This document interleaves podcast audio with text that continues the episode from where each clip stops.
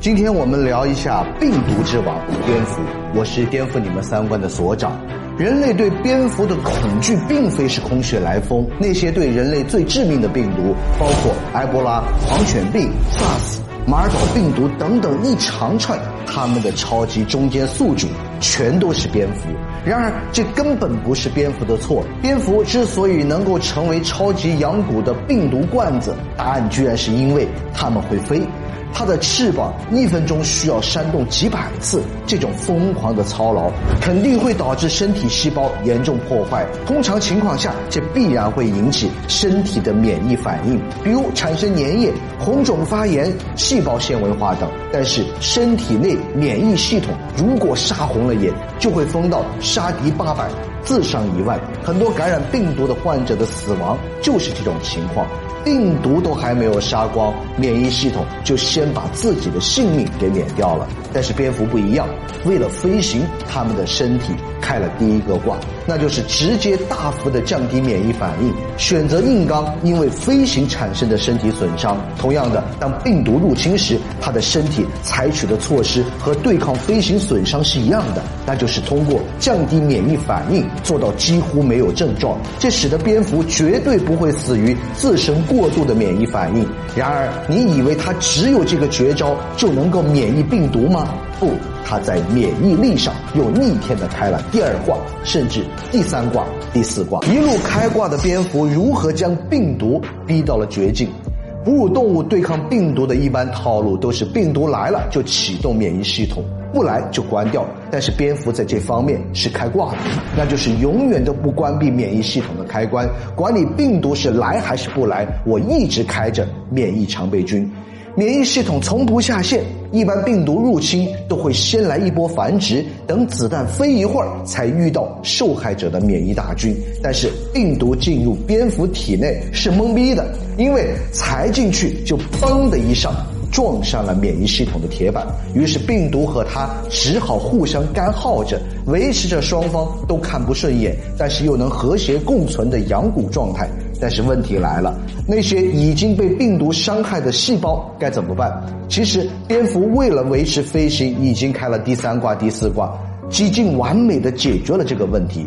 为了维持高强度的扇翅膀飞行，不得已进化出了远超一般动物的新陈代谢率，这让它们无时不刻维持着浑身火热的发烧状态。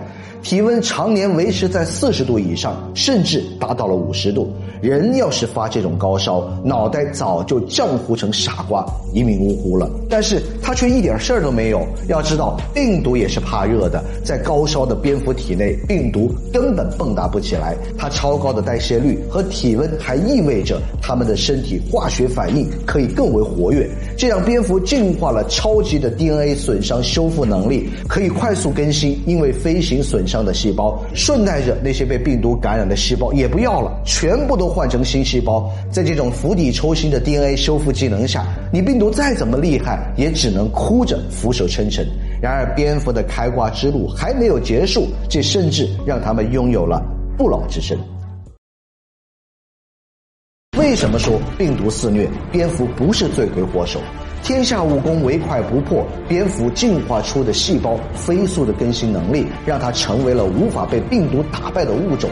但是这也会带来一个问题，那就是一般动物的细胞更新次数是有限的，如果换得太快，换完了极限次数就会很快的死亡。像这种小个头的物种，在哺乳动物界的预期寿命只能是三年以内。但是奇葩的蝙蝠继续开挂，超强的 DNA 修复技能让它突破了细胞分裂次数的能力，而且还顺带解决了氧化导致的细胞衰老问题。因为细胞还没有衰老就已经被替换了，于是它们一跃成为了动物界的寿星，可以轻松的活到四十岁。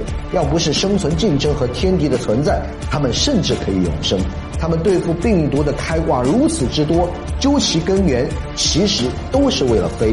人类要是想拥有和他们一样抗病毒和永生的这些神迹，简单的很，能飞就可以了。但是人类不能飞，于是很多人就把烈性病毒传播的宿主蝙蝠当成了魔鬼，甚至有人建议为了打败病毒而杀光它们。但是病毒肆虐的黑锅，人家是真不能背。这一切都是我们人类自己作出来的。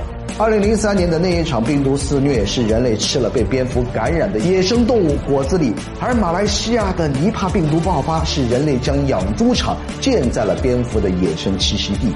如果我们人类不去侵占野生动物的栖息地，不去破坏它们的生存环境，不去吃野生动物，这一切根本就不会发生。而且，蝙蝠是蚊虫、苍蝇等害虫的天敌，没有它们，人类的传染病反而会更多。所以，请珍爱蝙蝠。热爱自然。喜欢我的视频，请关注我。下期视频再见。